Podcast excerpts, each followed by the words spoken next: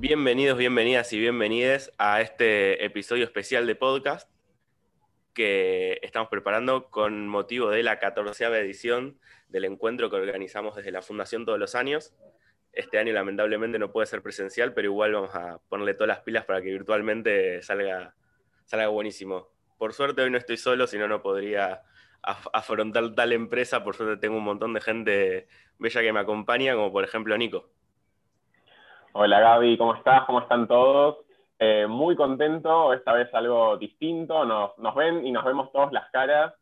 Eh, estamos transmitiendo por YouTube también en el motivo del encuentro. Eh, bueno, de forma virtual como todo este año. Y bueno, Daniela, ¿estás por ahí? Hola Nico, sí, claro, acá estamos. Eh, también muy, muy contenta. Eh, la verdad que extrañaba esto de las grabaciones, de tener entrevistados para hacer preguntas muy interesantes que nos ayudan a pensar sobre distintos temas. Así que nada, feliz y nada, y también me gustaría saber si anda Flor por ahí. Hola, hola, yo ando acá. Eh, bueno, yo ando bien. está muy bueno, me gusta que haya video. La, única desventaja es que no puedes hacer el podcast de pijama, pero bueno, esta me puse una remera para aparecer. Em, así que nada, estoy muy contenta del programa que tenemos hoy porque está buenísimo y creo que me falta saludar a Dani. Hola Dani, ¿cómo andas? Hola, súper bien, súper bien. feliz, me, me alegra que podemos hacer ese encuentro online. A pesar de todo, eh, vamos a hacer un súper podcast, me parece, con un súper invitado y como siempre nos gusta que la invitada se, se presenta solo, así que paso a vos, Mechi. Hola, ¿cómo están a todos? A todas y a todos. Eh, lo que siempre nos parece interesante a nosotros es que eh, la persona que invitamos se presenta a sí misma con las palabras que precise y que diga un poco quién es, ¿no? Bueno, bueno, entonces eh, me presento. Eh, soy Mercedes Struch, eh, soy de Mar del Plata, soy parte de la ONG Enibay Argentina, que trabaja en pos de, la diversidad corporal y mm, soy estudiante avanzada en sociología en la, en la Universidad Nacional Acá de Mar del Plata, tallerista de ESI, y bueno, más o menos eso. Está, muy bien, está, buenísimo. Siempre tenemos eh, invitados sociólogos o que estudian sociología. No sé, siento que hay un. Hay, un patrón, de Sí. Está, muy bien. Eh, nos pasó que lo primero que, para lo que planteamos este, este podcast decidimos eh, íbamos a hablar un poco sobre la diversidad de cuerpos, sobre la gordofobia. lo primero que estuvimos pensando es, bueno, ¿cuál es un cuerpo gordo, no? Eh, porque no, por tener más o menos peso le decimos gordo a una persona. Entonces, ¿qué define a un cuerpo gordo? Esa fue como la primera pregunta que nos surgió armando el podcast. Eh, bueno, es complejo en realidad, eh, como que la realidad es que hoy en día en nuestra sociedad existen diversidad de cuerpos, que todos los vemos a la legua, o sea, existen diferentes tamaños, alturas y demás de cuerpos, y entre ellos quienes tienen ciertas corporalidades más grandes o que, o que tienen eh, más grasa o lo que sea son leídos como gordos. El problema es que también en, nuestra sociedad, como es tan gordofóbica, eh, hay una cuestión de que también está mucho el miedo a llegar a ser gordo, entonces mucha gente que tal vez no es leída hegemónicamente como una persona hegemónica, eh, o que cumple con el estándar de belleza, o sea, se, acerca lo más que puede a ese estándar de belleza que tenemos impuesto, está todo el tiempo como, eh, está mucho esta idea de decir que estoy, el estar gordo y no el ser gordo, ¿no? Como esto, estoy gordo es porque tengo un rollo, porque puedo ir a hacerme una dieta o lo que sea, y es como un constante obsesión que hay en, la sociedad de, de, estar midiendo a ver si una persona está o no está gorda, y, ahí lo, más terrible es que se pierde como, como la, percepción realmente de, cómo somos, y más allá de eso, la, aceptación, ¿no? Porque es como que eh, mi cuerpo, por ejemplo, yo me, me autopercibo una, mujer gorda, eh, es como el miedo que tiene la mayoría de la, o sea, mi, ser es el miedo de estar del otro, lo cual es súper violento para mí. Eh, entonces, si es como es eso, o sea, uno se persigue gordo porque es, una, es como si vos te persiguieras, si no sé, medís casi dos metros y te perseguís alto, o sea, sos alto, es lo que sos, alto, sos petizo, sos petizo, o sea, como que no es que necesariamente tenga una categoría negativa eso, es una descripción. Nosotros planteamos mucho de la organización como empezar a decir gordo mm, eh, de una manera descriptiva como un montón de otras cosas y quitarle el peso negativo que tiene esta descripción. Va a costar un montón porque la realidad es que es una sociedad mega gordofóbica y nadie quiere ser gordo porque básicamente es dejar de tener acceso a un, montón de cuestiones básicas que tiene la mayoría de la gente y es un poco por lo que viene ¿no? el activismo se, se, presenta el activismo, se organiza el activismo, ¿no? porque hay una cuestión de que el ser gordo es condición para que se te vulneren los derechos, lo cual es terrible, eh, y eso es lo que tiene que cambiar y no nosotros por el simple hecho de existir, ¿no? Sí, obvio. nos tiraste un montón de conceptos que creo que vamos a ir agarrando de a, poco y vamos a desmenuzarlos un poco más. Eh, me interesa esto como de el miedo a ser gordo o lo que o, eso que vos estás diciendo que voy a hacer es lo que yo soy y es como es violento. Me parece re interesante. El otro día hablábamos con, con una amiga esto de las fotos en Instagram, por ejemplo, de eh, hoy comía de gordo y foto y una foto de McDonald's, por ejemplo. Y es como, es re violento, como, como, como su concepción, como no, hay una comida de flacos, no es que yo agarro, saco una foto en ensalada y digo, hoy comida de flacos. Tipo, ¿qué, es eso, no? Sí, sí, total. Pero bueno, tiene que ver como con, con, la construcción también de la relación con, con la alimentación, con la comida, como con lo que comemos como eh, lo que sería como, hoy en día hay tipo desarrollado una nutrición súper eh, exhaustiva y que cada vez, o sea, cada semana nos dicen que algo nuevo de lo que comemos está mal. Entonces también viene mucho de la mano de que básicamente es como que todo el tiempo hay una cuestión ahí de, qué es comer sano y qué no es comer sano, que, que se transgiversa un montón, porque se transgiversa también con lo que engorda de lo que no engorda. Eh, entonces, a veces lo que no engorda tampoco es sano, pero eso no se ve. O sea, es como que hay una... El, tema de, la culpa que genera básicamente eh, como cubrir una necesidad básica como es la alimentación, ¿no?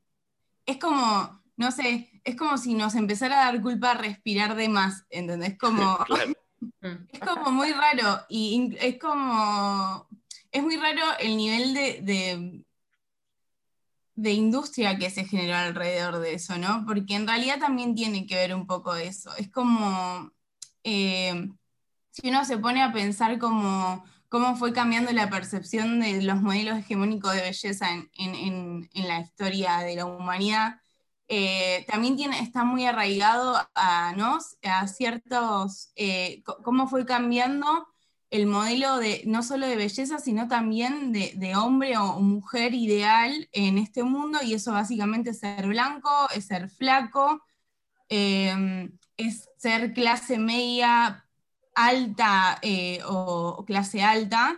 Eh, entonces también tiene que ver con eh, la capacidad de compra, la capacidad de consumo para que tu cuerpo sea lo más perfectible posible.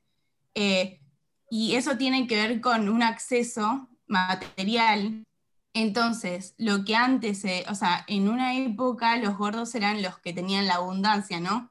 Como que se veía que las personas con mayor corporalidad eran leídas como los que más tenían. O sea, claramente uno puede imaginar rápidamente un dibujito de hace muchísimos años donde el rico malo era gordo. Eh, y, como derrochaba, como esta idea del derroche. Y hoy en día es todo lo contrario, Quien, quienes son modelos de, de, la alta sociedad y demás son flacos, blancos, fit, como no, como todo lo que la industria te está vendiendo para ser mejor, mejor ser humano, mejor persona, es lo que son y es consumo. Y eso es lo que... Sí, perdón. Eh, cuando estamos preparando el podcast, Floriso, me parece una re buena pregunta con respecto a eso. No sé si la querés hacer vos, con respecto a lo de ser eh, deseable. Bueno, sí, eh, un poco lo que yo me había planteado es si, también un poco yendo por el lado del género, porque para mí justo este tema es un tema que está recontra atravesado por género, no sé cómo lo ves vos, pero para mí no es lo mismo ser gordo que ser gorda en esta sociedad, me parece que hay una gran diferencia en ese aspecto, y además también eh, esto de que un poco que en la sociedad actual la belleza o la aceptación se traduce en si sos o no deseable, como que para ser aceptada tenés que ser deseable de alguna forma y lo que no, es, no se considera deseable en las mujeres me parece que un poco desde una percepción masculina, lo que se considera deseable para los hombres, eh, es como que por ahí pasa la aceptación. No, sé qué pensás de esto. Eh, no, sí tiene bocha que, ver, eh, perdón, bocha, cualquiera. Bueno, tiene un montón que ver, es como, pero creo que va todo de la mano de lo que venimos hablando. Hay una construcción del tipo de, hombre o mujer ideal, las mujeres claramente tenemos la opresión de, género eh, que hace que aún la presión de la sociedad sea mucho más grande sobre cómo nos vemos, porque básicamente es nuestro capital, fue durante muchísimos años el único capital que se nos adjudicaba, ¿no? La belleza. La mujer como, como el único capital a explotar que tenía era su cuerpo y, la, y su belleza, porque era el por qué se iba a la iban a elegir para casarse o no en algún punto, como esa. Muy burdamente, porque no voy a ahondar en las cuestiones de género porque se me va el podcast, pero más o menos no. Entonces, claramente que tenemos eh, incorporado el, constante buscar una apariencia que sea lo que agrada, que sea lo aceptado, que sea lo, lo buscado por el mercado este, porque nos volvemos un objeto. Eh, del deseo y, la sexualidad, ¿no? Entonces, en algún punto, eh, claramente eh, creo que es uno de los pilares más, eh, más fuertes, más, más difíciles de derribar con respecto a la gordofobia y al gordo odio que hay en nuestra sociedad, ¿no? Porque tal vez discursivamente es mucho más fácil empezar a generar esta conciencia, ¿no? De, bueno, eh, dejar de decir, ay, qué gordo de mierda que soy porque me comí una hamburguesa, o decir, ay, eh, a tu amigo gordo, decirle enfrente de tu amigo gorda, amiga gorda, eh, ay, estoy tan gordo, y vos como gordo ves a tu mm, amigo flaco diciendo que es un más, y, viste como violencia, básicamente. Eso capaz que estamos mucho más cerca de empezar a, sensibilizar cada vez más, lo mismo con los talles, lo mismo con la representatividad. Ahora, el deseo es como de lo más difícil porque está tan, tan sedimentado la idea de lo que es deseable y lo que no es deseable, lo que está bien desear y lo que no está bien desear, que básicamente es muy difícil eh, muchas veces eh, que, eh, o sea, a mí me pasó particularmente, eh, siendo gorda o teniendo un cuerpo que fue fluctuando muchas veces entre gordo y no gordo, eh, desear a personas que tengan, o sea, buscar, eh, o sea, tener el deseo en otras personas que no sean lo más cercano a algo hegemónico. Y fue una deconstrucción como son las desconstrucciones en general, ¿no? y llega un momento que es como que cuanto vos más ves diversidad en, tu general y consumís cada vez más cosas diversas, te empiezas a dar cuenta que de repente empezás a encontrar esa belleza que solo lo veías en un tipo de cuerpo, la ves en otra. Pero es una cuestión, es una reflexión, es un, es un ejercicio claramente porque nos condicionan el deseo a, un consumo y es a un consumo de persona específica como si existiese un solo tipo de forma de ser en, en esta vida o que esté bien ser. Y la verdad es que sobre todo en, las edades más jóvenes, uno busca un poco esta eh, necesidad como la aprobación de, los otros, la aceptación de los otros, y me parece que un poco la clave está trabajar ahí, ¿no? Como en las niñeces, la adolescencia, la diversidad, para empezar a, pensar un mundo adulto más diverso y, como... Eh, y menos discriminatorio en ese sentido, porque también se genera mucha eh, mucha eh, discriminación, eh, y no solo discriminación, sino también como problemas psicológicos de la gente que tal vez no se percibe hegemónica o no lo es, o la sociedad le hace sentir, que trunca muchísimas veces como su capacidad de relacionarse en miedo a ser discriminado o o porque literalmente te discriminan, porque no, no es eso, o sea, es como, es como todo un círculo bastante vicioso, ¿no? Eh, así que sí, me parece que es como uno de los pilares más difíciles de derribar en, términos de, gordofobia, eh, el deseo de lo diverso, ¿no?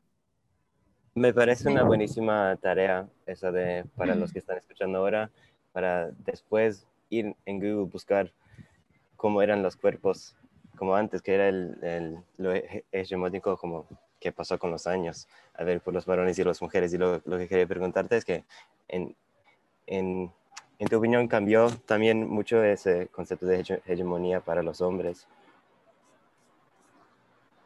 Em, creo que eh, los hombres en, esta, en estos tiempos están empezando a, sentir de a poco la presión que las mujeres a nivel estético eh, vivimos, y las feminidades, ¿no? Vivimos durante siempre, como esta presión o esta mirada sobre, sobre los cuerpos de, de, ellos, como que empezó a generarse toda una industria alrededor de, los cuerpos de los hombres, eh, y ahí también ¿no? las presiones que, Hablo mucho de consumo y de industria porque literalmente es un poco lo que rige eh, el deber ser en, esta sociedad. El deber ser y, el ser mismo, ¿no? Como uno es, en, hoy en día casi uno es lo que consume o lo, que tiene capacidad de tener es horrible, pero bueno, es el mundo en el que vivimos. Eh, hay que cambiarlo, claramente, ¿no? Eh, pero bueno, ahí vamos. difícil. sí. sí. Sí, em, digamos, relacionado con todo lo que estamos hablando, eh, y también pensaba en, en, el trabajo que hacen en Anybody. Em, ¿Cómo se llevan con eh, el discurso de la medicina respecto a esto de eh, dónde está el límite entre lo saludable y lo no saludable. ¿Cómo lo ven ustedes? O sea, eh, ¿harían críticas a lo que actual, al, manejo actual que se tiene desde los ámbitos de la salud con estos temas? Sí, completamente. sí, completamente. Super, estamos completamente en contra de la patologización de los cuerpos gordos porque entendemos que son muchos factores los que se necesitan para determinarse de una condición patológica o no, y claramente el tamaño de un cuerpo no es en sí mismo un factor para decir si algo es saludable o no. Alguien es saludable o no, porque bueno, se vuelve un algo, ¿no? hay, una, hay un paradigma médico del siglo XX donde se necesitaba saber muchas cosas del ser humano que hoy en día tiene que estar cambiando porque antes se necesitaban medidas y cosas por una cuestión de evolución de la ciencia, se quiere, por necesidades de construcción societarias que hoy en día no las necesitamos más y que hoy en día generan mucha opresión y, mucha exclusión y se, se, vulnera el acceso básico a la salud de muchísimas personas. ¿Por qué? Porque yo te podemos hacer un, podríamos hacer un lindo experimento donde vamos nosotros, nosotros cinco, somos cinco, seis, nosotros seis al mismo médico y vamos a ver a los que tenemos como un aspecto físico mucho más grande o gordo, nos pesan y probablemente al flaco no lo pesa ni en pedo.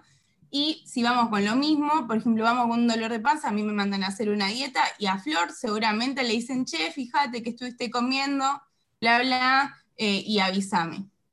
Eh, entonces, hay un, trato desigual ante la medicina por el simple hecho de tener un tamaño de corporalidad. Y eso no es para nada científico. Está mega comprobado que existen, y uno lo puede ver a la legua, que existen miles de personas gordas, mucho más saludables que un montón de gente flaca, porque somos así, somos diversos, un tamaño, el simple hecho de tu tamaño de cuerpo no te da una patología. Eh, pero ¿qué pasa? Este discurso reproducido constantemente genera que mucha gente que tiene una corporalidad va una, dos al médico y siempre se siente violentado, atacado, no lo lee del todo de esa forma, pero siente algo, deja de ir al médico y ahí sí vienen los problemas. ¿Por qué? Porque deja de consultar y como ya sabemos, eh, eh, evitar ir al médico o no ir dos años a un médico puede generar bocha de problemas o, que no se te detecten un montón de otras cosas que vos tenés. Entonces, sí, estamos recontra en contra de cómo se, están, se tratan a las personas gordas en el sistema médico, estamos completamente en contra de que el hecho de tener un cuerpo gordo sea, eh, eh, sea un eh, motivo de patologizar a una persona y creemos que hay mucho por desandar ahí. Por suerte, estamos de a poco teniendo cada vez más información de, otras, personas otras personas que estudian la medicina que están generando datos nuevos donde comprueban que claramente esto no tiene nada que ver con, con tener problemas de salud, el tener un cuerpo gordo, que eh, también las nutricionistas, hay nutricionistas que cada vez son más, digo las porque generalmente son mujeres, pero les nutricionistas, eh, ¿cómo es? Eh, que están empezando a tener una perspectiva súper interesante que no es basada en el peso, porque también es eso, como uno va a una nutricionista y te terminas malnutriendo porque en realidad lo que te hacen es bajar de peso y no te enseñan a comer.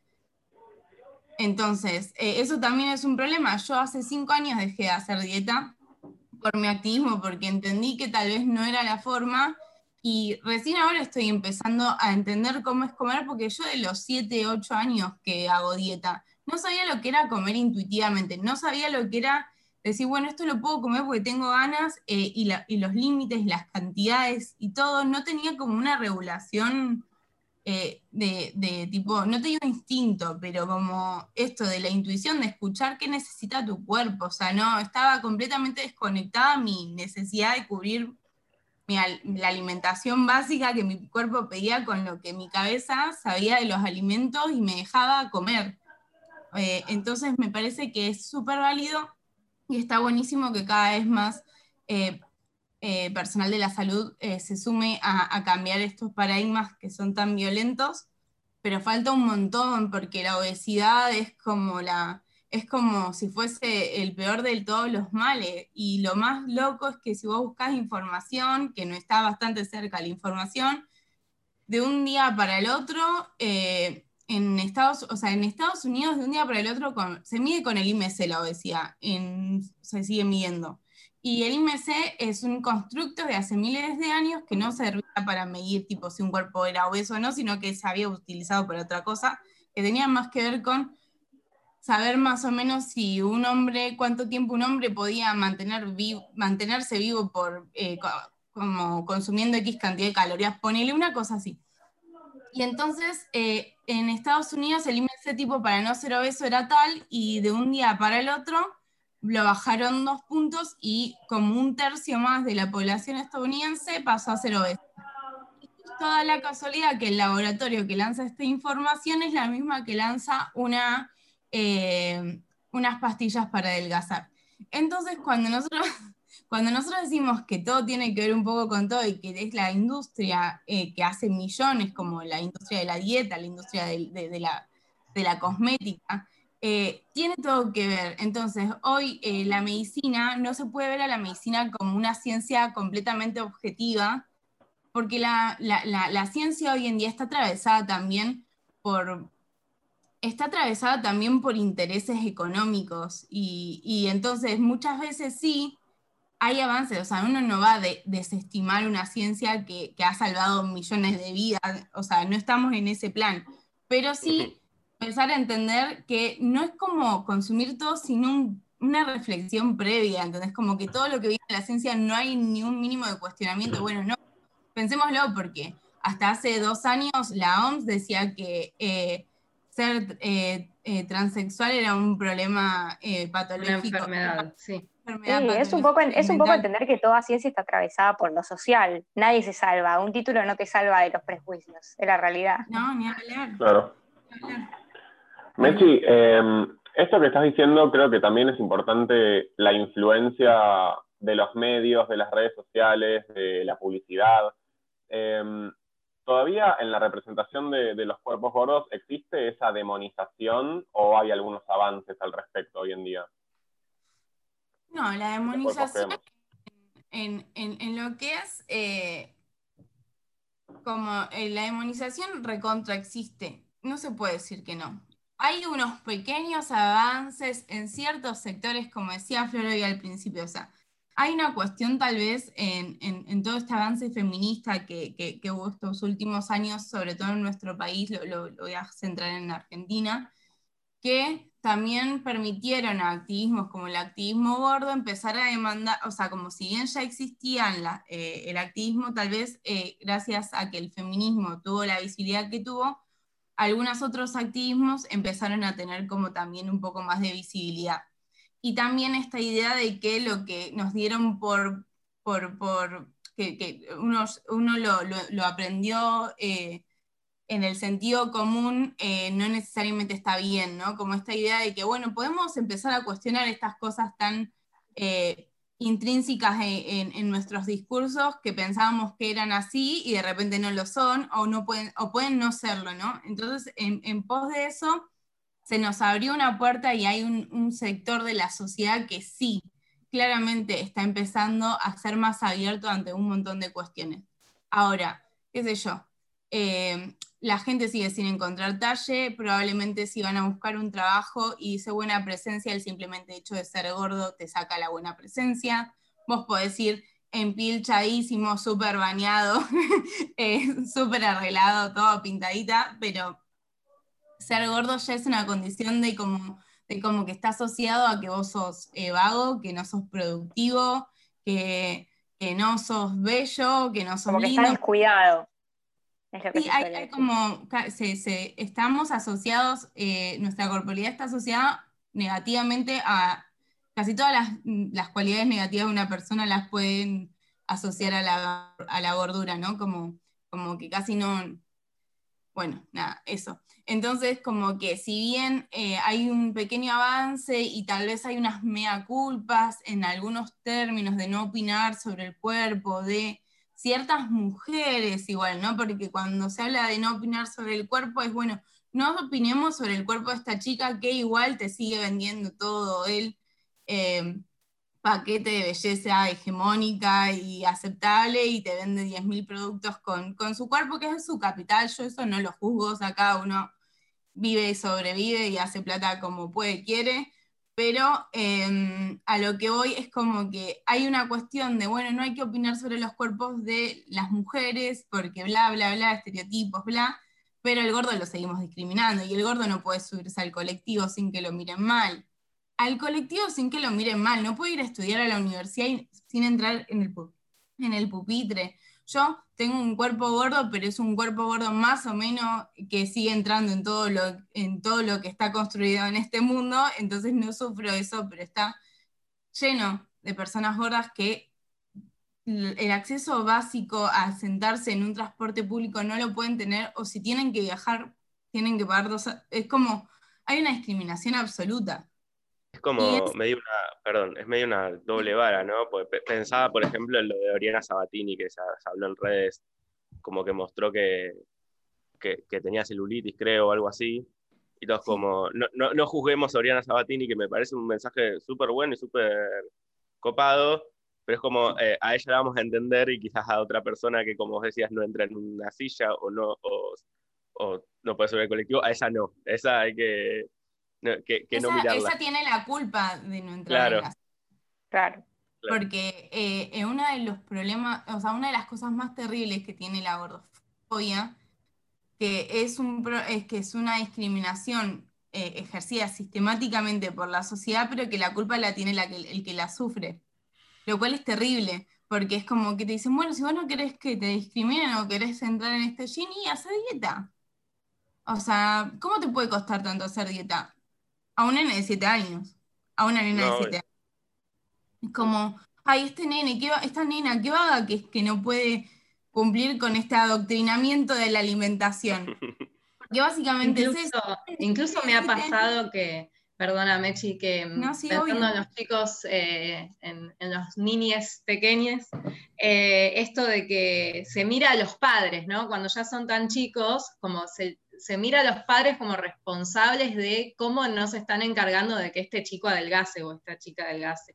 Eh, y no sé, a mí me acuerdo durante mi vida me pasó de ver esas escenas donde vos decís, eh, los padres, eh, qué, qué, no estuvieron haciendo que dejaron estar a este niño en esta situación. Y yo siento que mucho, vuelvo a este tema del discurso médico, está, tiene tanto poder eh, tanta legitimidad en la sociedad, lo que digan los médicos sobre lo que es ser, tener sobrepeso, no tener sobrepeso, que después estamos todos perseguidos y girando en torno a eso, y entonces, eh, y obvio reforzado por los medios de comunicación, ¿no? Pero, eh, no, es, un... no, y que encima, encima cuando se muestran otros, pienso en lo de eh, pasó creo que el año pasado con Moria Kazan, que fue a su programa una, una modelo. Sí, Brenda. Brenda Mato. Ahí está. Y que se, armó, mucho. Se, armó todo un planteo de que eh, estaba haciendo apología de la mala salud, ¿no? Como, como si mostrar un cuerpo como es. por existir. Claro, por existir. O sea, yo les estoy haciendo apología de la gordura a ustedes, a todos. bueno, se ve mucho eso en las redes se ve un montón, ay, estás haciendo apología a algo que no es sano, estás haciendo... y yo también me pregunto, ¿por qué, ¿por qué salimos a preocuparnos por la salud de esa persona y no por la salud de una persona que, no sé, sale en una foto fumando? O sea, ¿qué hay detrás de ese discurso de te lo digo por tu salud? No lo decís por mi salud, lo decís porque te molesta y usás la salud como una excusa, o sea, nada. Sí, no, obvio, pero porque, porque es eso, hoy en día estamos en una sociedad eh, que consume cuerpos. Entonces, eh, en lo gordo, no, no, eh, en, los términos que está construido el, deseo, ojo, hay que ver qué pasa, ¿no? Pero eh, capaz que nos absorbe como, como sucede con el capitalismo en general. En cualquier momento estaremos absorbidos por, pero bueno, que sea podríamos acceder a tener ropa. y hay que ver qué pasa, pero es esto, ¿no? Como, como lo que no se puede consumir, lo, que, lo que no es lindo de ver, da bronca. O sea, es como que genera odio, bronca. Como, ¿qué hace ese gordo ahí disfrutando? No, aparte. Una persona de una categoría de persona menos que yo, porque en realidad es eso, o sea, los gordos somos como ciudadanos de segunda, los gordos y un montón de otras minorías, digo minorías en términos de la hegemonía, no, no en cantidad de personas.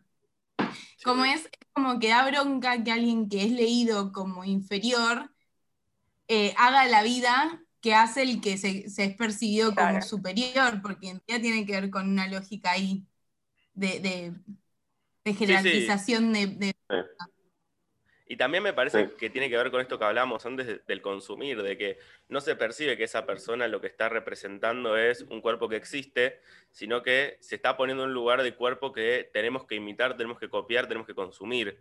Y me parece que ese es el error, que no es que hay que cambiar un modelo por otro, sino que hay que eliminar, entre comillas, el modelo lo más que podamos. Me parece que mientras más nos acerquemos ahí, mejor para todos.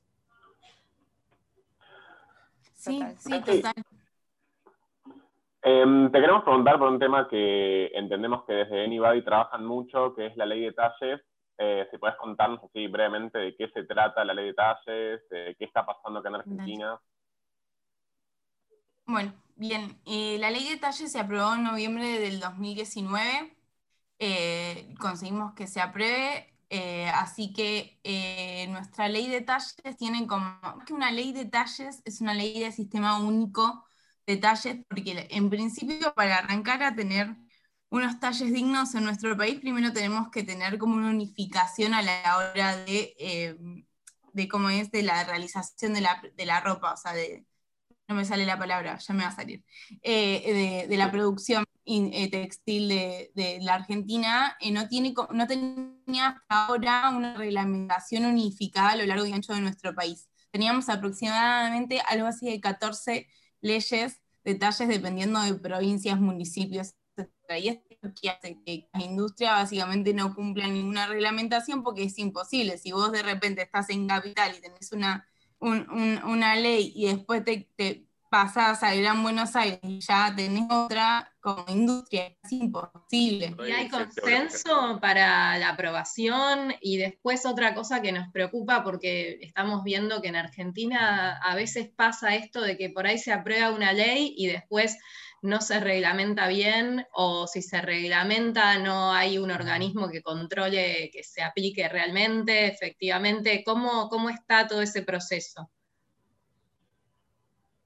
Bueno, eh, se aprobó en casi una de las últimas sesiones del año pasado, eh, lo cual hace que en el medio después vos tenés como la feria, o sea, bueno, el proceso de, las leyes en general en, el país. Entonces, arrancamos en marzo con la esperanza de la implementación y la reglamentación, pandemia. O sea, pandemia, crisis mundial, económica. Estamos un poco complicados con algunas cosas en ese sentido. Eh, pero es entendible, o sea, como que esta vez no tiene que ver tanto con una cuestión de, falta de voluntad política que muchas veces pasa, sino que tiene que ver con, bueno, condiciones que nos exceden completamente, lo que sí eh, se tiene que terminar el estudio antropométrico, que es como la base del, del sistema único de talles, que faltan solo dos regiones y que probablemente se terminen de hacer el año que viene. El estudio antropométrico es como un censo de cuerpos porque la idea es que nuestras nuevas tablas de talles sean basados en cuerpos argentinos y de la actualidad, porque hasta el momento son de, en base a cuerpos europeos y de hace como 20, 30 años, lo cual habla también de por qué nadie encuentra talle, porque el 70% de la población, sin importar si es gordo o flaco o lo que sea, le cuesta encontrar un, talle que realmente le, le padre a su cuerpo. Y, eso también de que en un, a veces sos S, a veces L, a veces 40, eh, es como que eso también es, muy confuso y muy angustiante.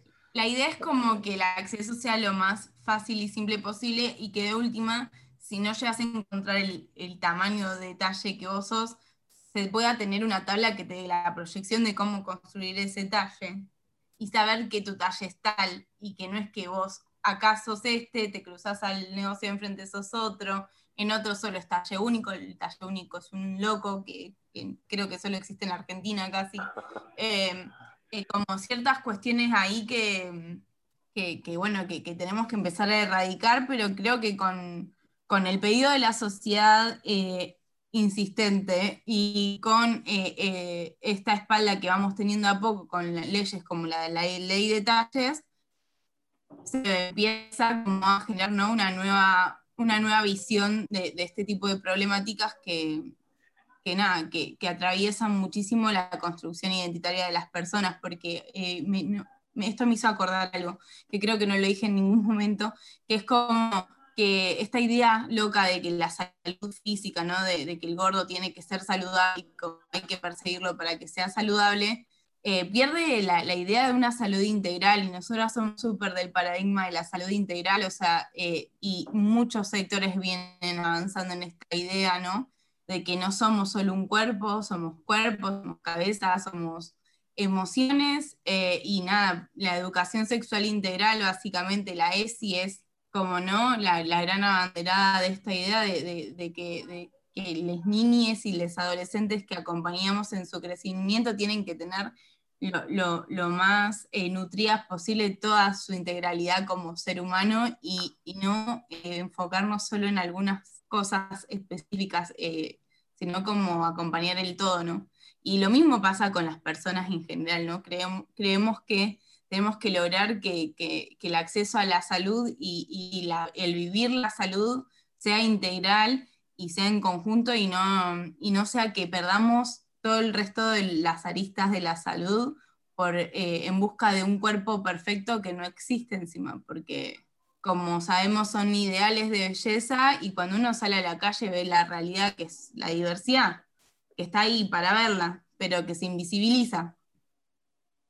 Tal cual. Michi, sobre esto, perdón, sobre esto que mencionabas, eh, perdón Daniel, es que justo no, quiero, quiero tomarlo. Esto que mencionabas de los y las adolescentes, para mí hay un, cruce fuerte ahí con el tema de la imagen en la adolescencia y esto de la delgadez y demás.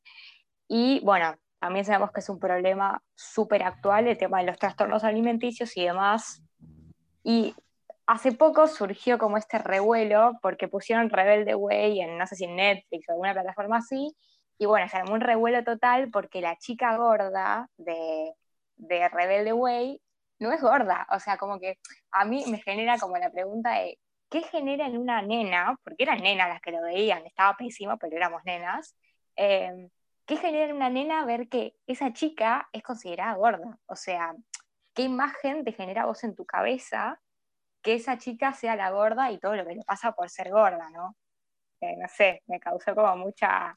todo muy eh, bueno. Sí, básicamente genera básicamente distorsión, que es lo que todas las mujeres que nacimos eh, en los 90 y para atrás tenemos todas, y calculo que las generaciones que vienen no deben tenerla tan fácil tampoco. Pero bueno, hablo más por, por mi generación y las de abajo que, que, venimos construidas desde ahí, ¿no? Distorsión absoluta del cuerpo. Aparte, primero en principal, hay dos cosas básicas. Eh, qué garrón eh, que esté como esta cosa de, bueno, pero si ella es gorda, entonces yo soy gorda, porque si la veo gorda, yo también soy gorda, y qué mal las dos somos gordas, y es un bajón ser gordo.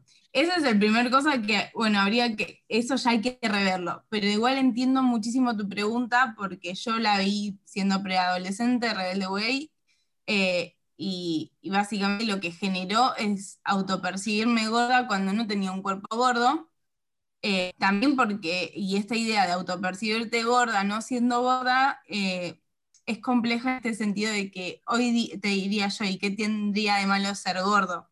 Pero en su momento, sin, todo mi activismo encima, eh, era como estar eh, sintiendo, sintiendo que, que mi cuerpo estaba mal en principio y que todo el padecimiento que ese, porque para mí no es solo el hecho de que ella sea reconocida como gorda, sino todo el padecimiento que te muestran que tiene, por el simple hecho de ser la como si solo hubiese un gordo en todo un colegio también, ¿no? Como esta idea de que te ponen al discriminado uno solo, en cambio, si vos pones realmente, si vos representás realmente la diversidad en la que está construida la, de lo que somos, nunca estaría esa soledad absoluta de, la gorda, ¿entendés? Porque habría más gordas y probablemente tendría unas, un grupo de amigas de personas gordas o de cuerpos mezclados, ¿no? Que es lo que pasa básicamente. Eh, ¿Cómo es? Su personalidad la define el ser gorda, o sea, es la gorda, no es que tiene otro, otros rasgos de sí, personalidad. Le pasaba todo lo malo. le pasaba todo lo malo por y, y se enamora. Eh, creo que hay algo ahí, viste, de tu pregunta anterior, de que, bueno, haciendo referencia a este personaje, ¿no?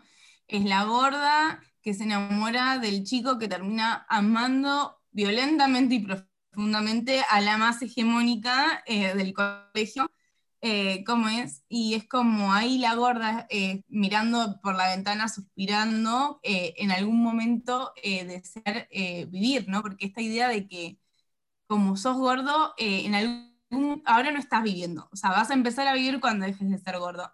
Y, y realmente lo crees así, ¿eh? Porque me he pasado veranos imaginando lo que sería llegar al primer día de clase siendo más flaca.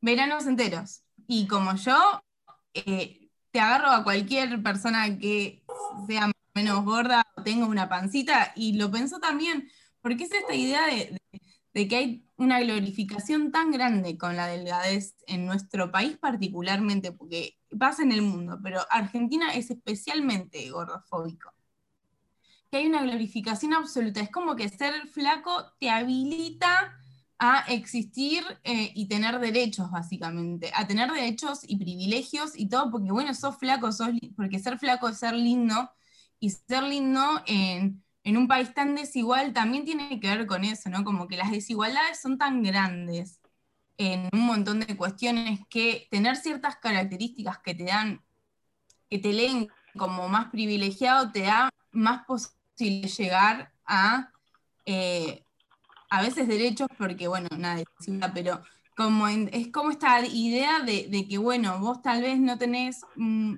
ciertas condiciones, pero si sos lindo y flaco, capaz que las podés como obtener. Entonces es como re terrible porque desde chiquito es como que uno piensa que el ser flaco te va a habilitar a, te va a permitir vivir básicamente, o sea, te va a permitir vivir sin que el resto te lea como que está mal que existas. Y eso es muy terrible, o sea, es muy terrible de verdad. Quiero retomar esa idea que me, me encanta mucho que dijiste que, que sí, como es verdad, vivimos en una sociedad muy individualista, pero y como decimos que es el gordo o esa persona que, que hizo algo mal, pero pienso que pasa con muchas otras cosas sociales como el racismo, que decimos que es el racista que tiene la culpa, pero quizás tendríamos que verlo en una manera más, más social, como algo colectivo, como qué, qué pasa en la sociedad que, em, que tenemos esos fenómenos de una sociedad muy racista o una sociedad muy gordofóbica y, y no sé qué remedios tenemos para, para cambiar, para sanar esa, una sociedad así.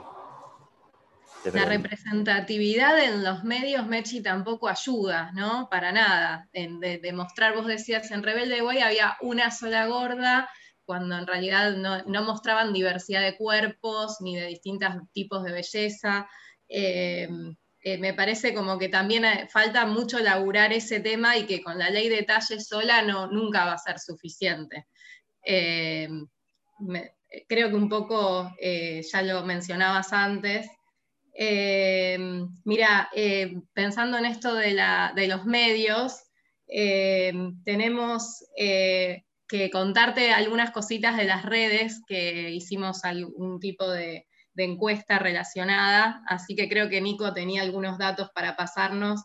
Y, sí, estamos, estamos con muy poquito tiempo, porque estamos en el marco del encuentro, hay más actividades, así que eh, por ahí lo que podemos hacer es compartirlas en nuestras redes y invitamos a todos los que están viéndonos y escuchándonos. Eh, vamos a compartir en las redes los resultados de las encuestas que hicimos y por ahí después podemos hacer algunos comentarios en otra oportunidad, pero ya estamos con muy poquito tiempo. Dale. Bueno, eh, para ir cerrando, primero que nada, agradecerte, Mechi, la verdad, súper clara. Nos, nos, encantó la charla. Espero que a vos también. Sí, obvio. Eh, los, los, los invitamos a todos los que están escuchando que escuchen la primera temporada que ya está disponible en Spotify y en YouTube. Los pueden encontrar como Encontrarse Podcast. Tiene ahí un montón de capítulos muy interesantes para escuchar. No lo digo yo que lo hice. Eh, después, Nico, te pido que nos des las redes sociales del, del podcast. Sí, eh, la fundación nos pueden seguir en Instagram y en Twitter como arroba fund encontrarse, en Facebook encontrarse en la diversidad, la página web en ladiversidad.org.ar y el mail info arroba en ladiversidad.org.ar.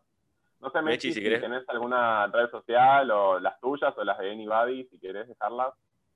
Eh, sí, la de Anybody, Anybody Argentina en Instagram, Facebook, Twitter, eh, estamos así en todas las redes sociales. Y yo soy Mechi Struch en Instagram, pero igual eh, lo digo por decir, pero no, no hago mucho contenido. Soy más de eh, representante de Niadi que, otra cosa. Pero, pero siempre se puede ganar followers. Para, para, cerrar, me gustó mucho un tweet que vimos entre todos que decía, eh, se acerca el verano, acuérdense de ponerse protector y de no, y de no juzgar los cuerpos de otros.